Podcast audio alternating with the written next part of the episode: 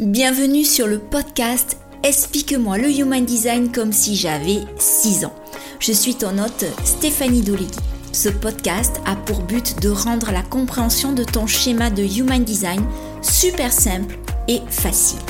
Mais dis-moi, as-tu déjà regardé ta charte en te demandant ce que signifiaient toutes ces formes, ces lignes, ces nombres? Peut-être même as-tu déjà lu la description de ta charte et t'es-tu senti submergé et perdu par toutes ces informations? Rassure-toi, j'ai été dans le même cas que toi. Et c'est pour ça qu'aujourd'hui, je me décide à t'accompagner de façon différente.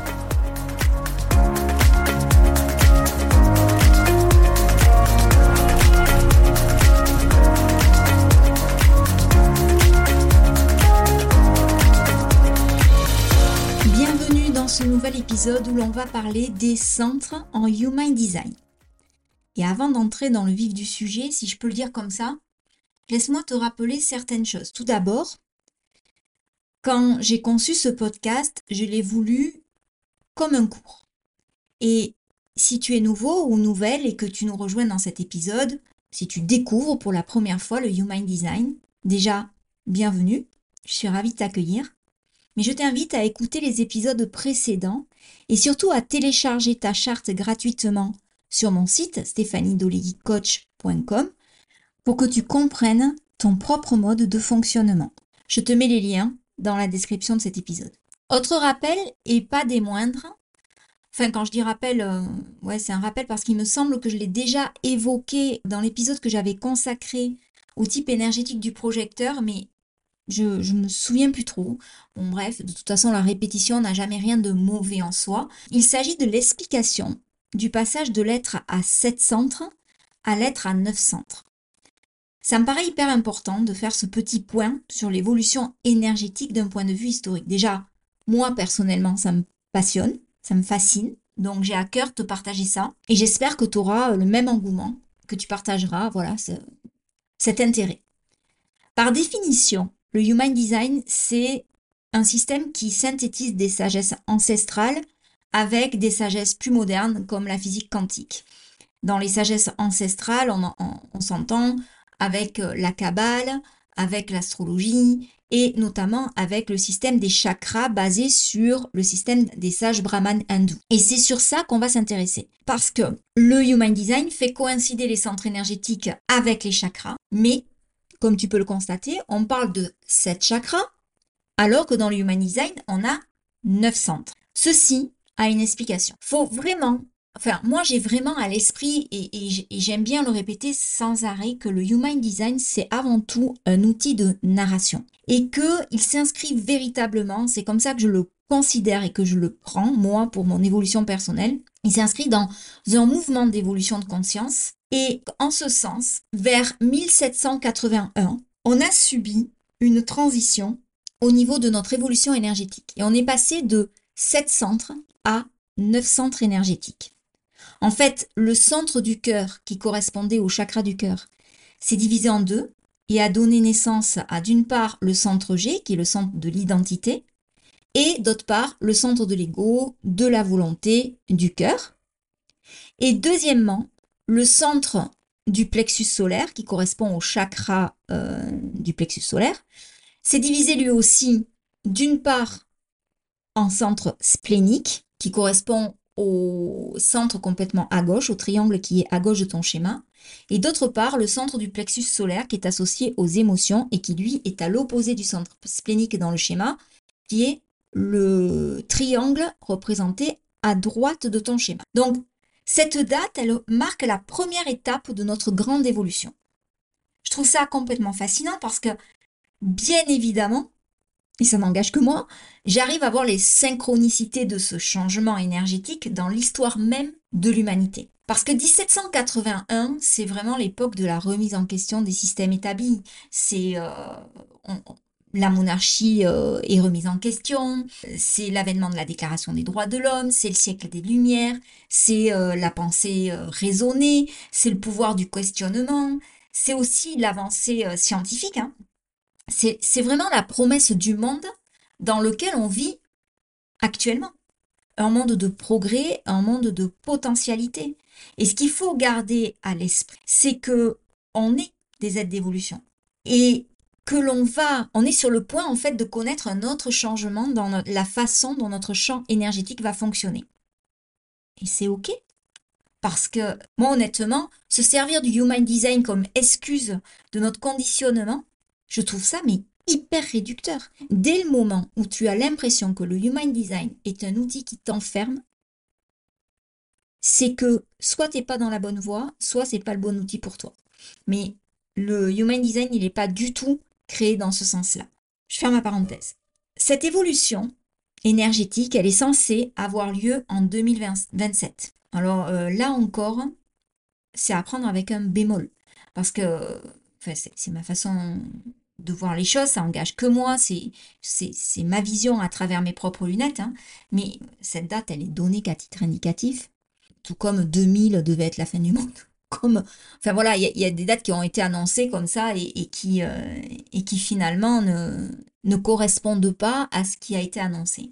Mais en revanche, voilà, la Terre, elle va pas s'ouvrir en 2027. Enfin, je pense pas. Euh, on va pas s'écraser au sol. Enfin, il va pas y avoir. Euh, bon, je sais pas. Je suis pas, je suis pas devin.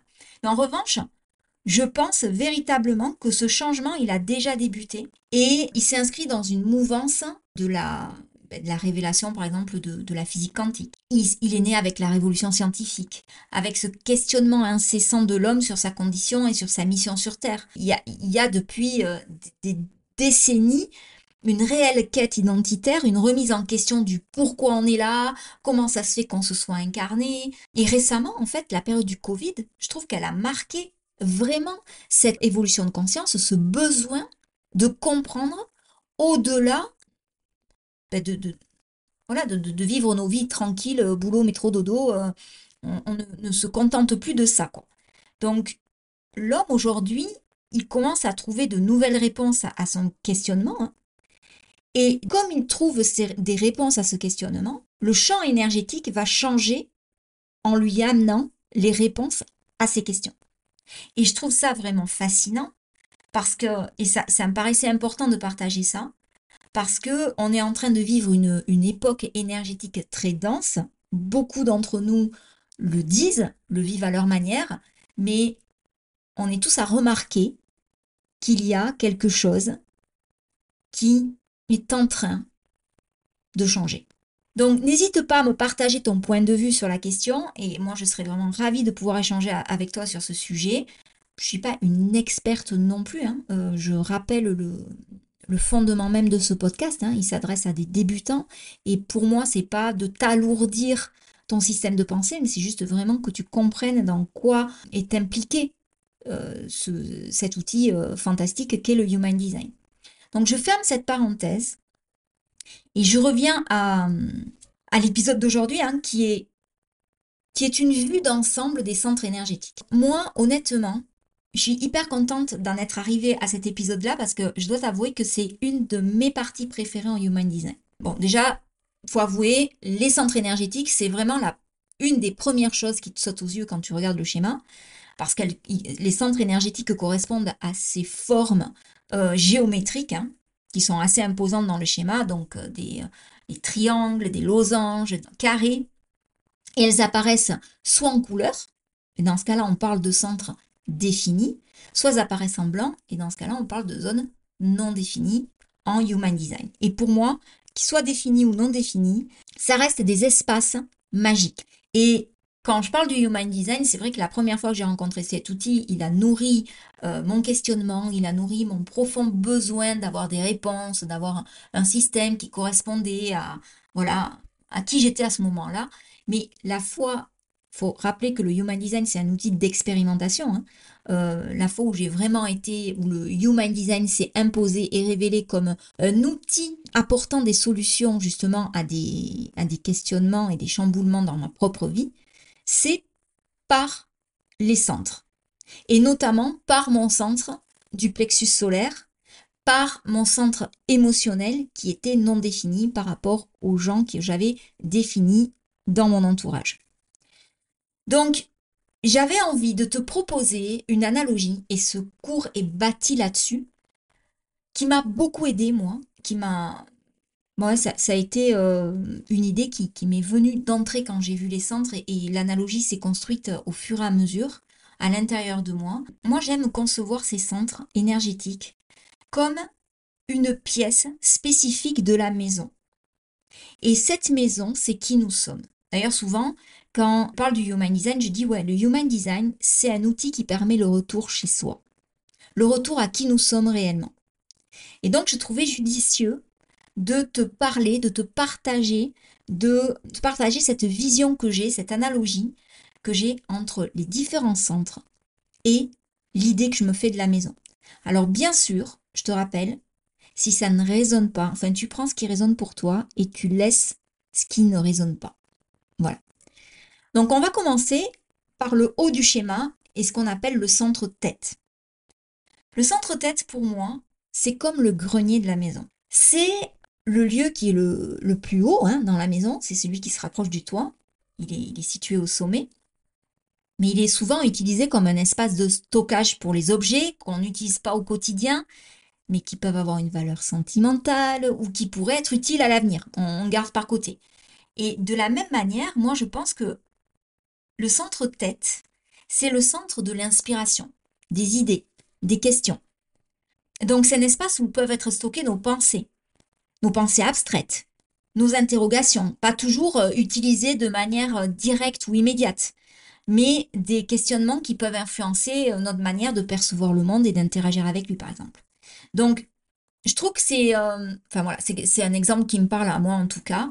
Et dans beaucoup de maisons, notamment les anciennes maisons, le grenier, c'est également un espace qui peut être, qui peut être chargé, qui peut être encombré qui peut nécessiter un tri, un nettoyage pour justement rester fonctionnel et utile. Et moi, en fait, l'image qui m'est apparue, c'est que quand un grenier est encombré, de la même façon, le centre-tête, il peut devenir encombré de trop de pensées, d'inspiration, de trop de questions non résolues. Et ça, et ça peut appeler en fait de la confusion, de l'indécision, un marasme où on a du mal en fait à, à sortir. Et du coup, souvent, quand on sort du grenier, on, ressort, on a au moins une toile d'araignée sur la tête et, euh, et, on en sort parce que, parce que voilà, euh, on y repartira plus tard, mais c'est toujours la dernière pièce qu'on décide de nettoyer dans une maison, le grenier. Voilà. Et, pourtant, le grenier, c'est un espace au potentiel créatif énorme parce que justement, c'est lui aussi qui peut nous rallier à tout ce qu'on appelle nos lignées, notre transgénérationnel. C'est ce qui nous relie à nos souvenirs. Alors des souvenirs qui viennent de l'intérieur, hein, de notre propre famille, ou des souvenirs qui ont été amassés là euh, au fil du temps et qui, nous rappellent euh, des, expériences de vie euh, de personnes qu'on n'a même pas connues et qui peuvent rappeler un centre-tête et qui est tourné vers l'extérieur. Le centre Ajna, pour moi, il fonctionne comme le bureau de la maison. C'est l'espace en fait où c'est un espace de réflexion, d'organisation, de planification. C'est là où, on va traiter les informations, où on va réfléchir aux stratégies qu'on va mettre en place. Et ça fonctionne véritablement. Enfin, c'est là où, en général, on entrepose notre, nos archives, nos dossiers importants et euh, notre ordinateur. Hein. Et de la même manière, euh, l'ajna, dans le système du Human Design, c'est le, le centre de la pensée, de la rationalité. C'est, lui, il fonctionne en fait comme un bureau mental. Les, les idées qui proviennent de, de la tête sont analysées, elles sont structurées, et ça constitue vraiment la base de la réflexion et de la logique. Donc, quand un bureau est bien organisé, ben forcément, ça va faciliter une meilleure productivité. Et, euh, l'ajna, si c'est un, ajna qui est en bonne santé, qui est équilibré, qui n'est pas dans le non-soi, hein, il va euh, permettre une pensée claire. Il va avoir cette capacité à traiter les informations de manière très très efficace. Le, bureau aussi, c'est un lieu où on peut se concentrer loin des distractions extérieures. On peut se, se couper un peu. Et ça permet une concentration mentale. Et c'est vraiment la fonction de l'ajna. L'analogie que j'en fais entre le bureau et le centre de l'ajna, c'est vraiment cet espace de traitement intellectuel, de filtre à, à penser et de réorganisation des idées en quelque chose de cohérent. Le centre de la gorge, donc troisième centre en partant d'en haut, moi je le considère comme le hall d'entrée de la maison. L'entrée principale. En fait, c'est le point de passage entre l'intérieur et l'extérieur. C'est un espace où on accueille les gens et où on a les premières impressions sur les gens qu'on accueille. En fait, ça sert de lien entre le monde privé qui représente notre intérieur, notre être intérieur qui est notre maison, et le monde extérieur. Et de la même manière, le centre gorge en Human Design, c'est le centre de la communication et de l'action. Il agit comme un passage qui transforme en fait les pensées, les émotions, les idées en expressions concrètes telles que la parole, l'écriture ou encore d'autres formes de, mise en action, de mise en œuvre. je vais aller encore plus loin dans mon exemple où en fait dans le hall d'entrée, on se sert souvent du hall d'entrée pour s'habiller ou se déshabiller. On met les vêtements, euh, on se chausse, on se déchausse, voilà, c'est là où se passe tout ça. Et le centre de la gorge, il prépare nos idées internes, les idées que l'on a à l'intérieur de soi, à être partagées avec le monde extérieur. Et c'est aussi dans ce centre-là que on va se permettre d'habiller nos pensées, d'habiller nos sentiments dans le sens de ouais de les mettre de les mettre bien en place, de les enjoliver, je ne sais pas si c'est le bon mot, mais pour en fait de, de, de s'arranger à ce que elles soient correctement communiquées, qu'elles soient communiquées de manière compréhensible et acceptable par le plus grand nombre, au niveau de l'extérieur, ce qu'on a besoin d'exprimer. Puis, le hall d'entrée aussi, ça organise le mouvement des personnes. Ça, quand on a une entrée dans la maison, c'est le, lieu où l'on dirige les, enfin, dirige les invités dans les différentes parties de la maison. Je t'invite à, faire un pas et, aller dans la cuisine ou je t'invite à, aller euh, dans le salon. Et de même façon analogique, hein, le centre de la gorge, il dirige le flux de nos énergies internes vers l'expression externe. Donc, c'est vraiment le centre qui détermine comment, quand, où nos pensées et nos sentiments vont être exprimés. Et d'ailleurs, euh, un hall d'entrée qui est accueillant, qui est bien aménagé, qui est spacieux, ben, automatiquement, il va favoriser une transition douce, une, bonne impression, toujours euh, top. Voilà. Et euh, de la même façon, un centre-gorge qui va s'exprimer de façon claire, de façon efficace, il va faire, il va faciliter le passage de nos messages. Voilà, et il va créer une première impression, enfin une meilleure impression, si la communication s'avère être claire. Voilà. Donc, ce hall d'entrée, il est primordial, tout comme le centre-gorge, parce que c'est un médiateur, en fait. Il sert de médiateur entre le monde intérieur et la manière dont on interagit avec le monde extérieur. Le centre du cœur, de l'ego, de la volonté, moi je l'assimile à la salle de séjour, au salon. Parce que euh, le salon, pour moi, c'est le cœur de la maison. C'est l'espace central donc pour l'accueil, pour euh, c'est un espace où on se détend, c'est un espace où on accueille les autres. Donc c'est vraiment on est dans la représentation sociale. C'est là où les familles, les amis se rassemblent pour partager du temps ensemble, alors que, euh, que ce soit pour manger ou pour profiter de moments de télé, pour, pour profiter de débats. Hum, c'est là où les, conversations sont animées, c'est les voilà, c'est c'est là où, va s'exprimer souvent euh, la personnalité de celui qui habite la maison par le biais de la décoration et de l'agencement, de l'aménagement. Donc, en plus de la même manière, le centre du cœur dans le Human Design, il est associé à la volonté, à l'estime de soi. Et il représente d'une certaine manière la, force intérieure qui nous pousse à atteindre nos objectifs, à tenir nos promesses, à gagner le respect et la reconnaissance des autres. Et c'est un peu comme ça, quoi. C'est-à-dire que le salon, il sert un peu de vitrine, entre guillemets, pour exprimer notre style, nos goûts personnels. C'est la première pièce qu'on va ranger quand on attend du monde. On s'en fiche qu'il y ait du bazar dans la chambre mais au moins que le salon soit bien rangé, qu'il donne une image, une première bonne impression à nos hôtes. Il s'agit de l'endroit où on montre notre force de caractère, notre détermination pour réaliser ce qui est important pour nous. Le centre du plexus solaire, je l'apparente à la cuisine.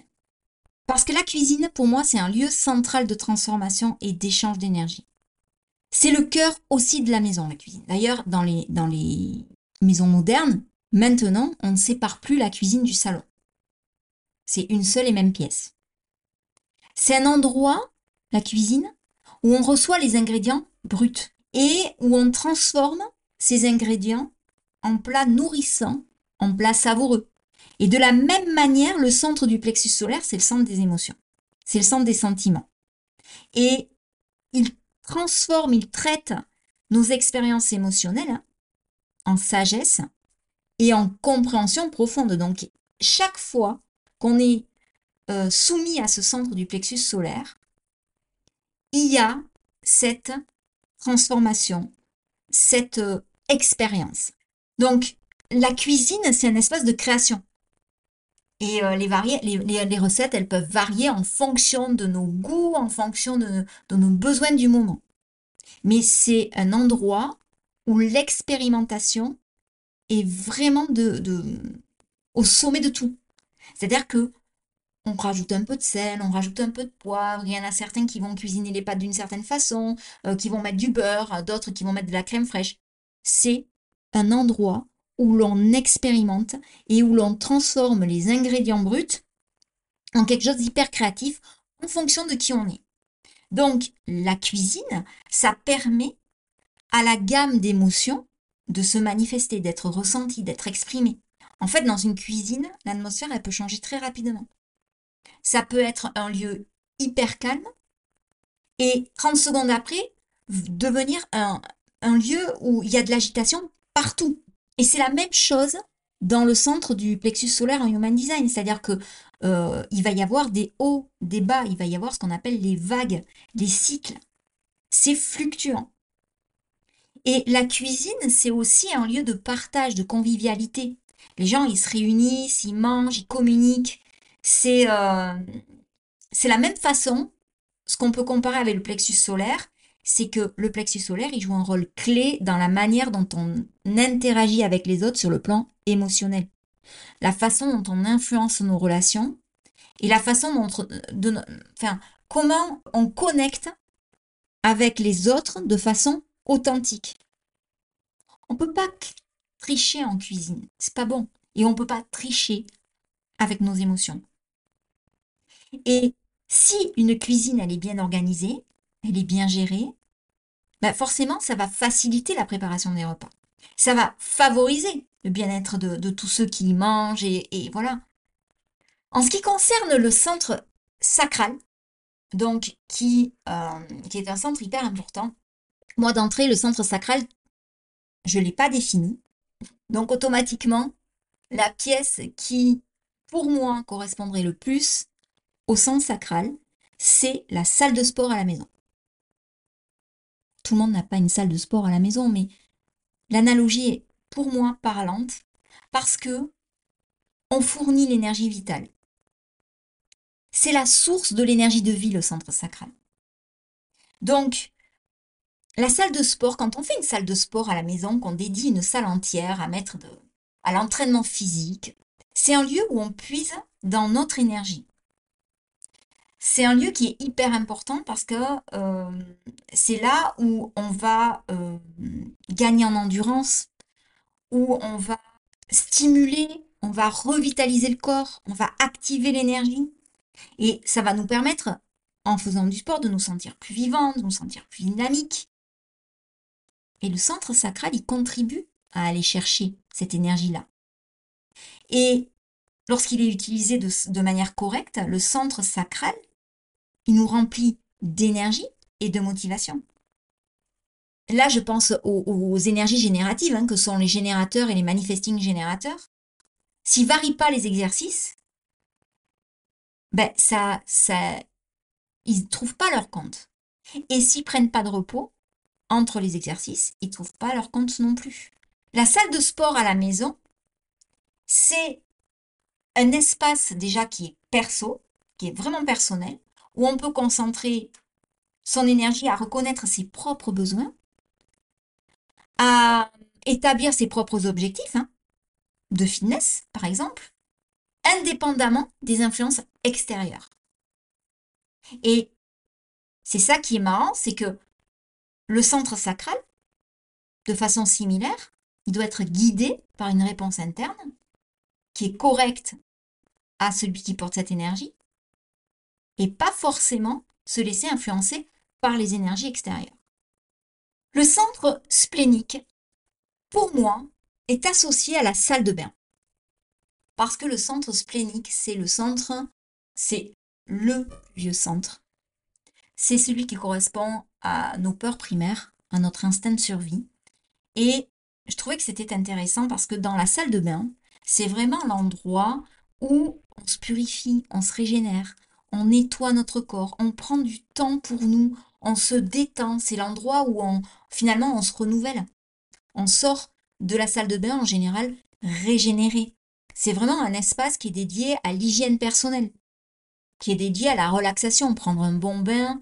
Euh, c'est là où on prend soin de soi, où finalement on se coupe du monde extérieur. Et de manière similaire, donc je disais, le, centre splénique, il est associé à l'instinct, à la survie, à l'intuition, et il agit comme un système qui filtre, qui, euh, est interne et qui euh, aide à discerner ce qui est bon pour le corps et à éliminer ce qui ne l'est pas.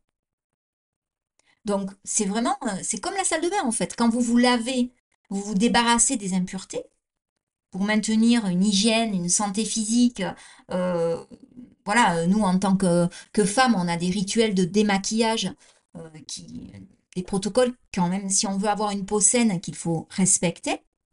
Et, et le centre splénique, c'est pareil.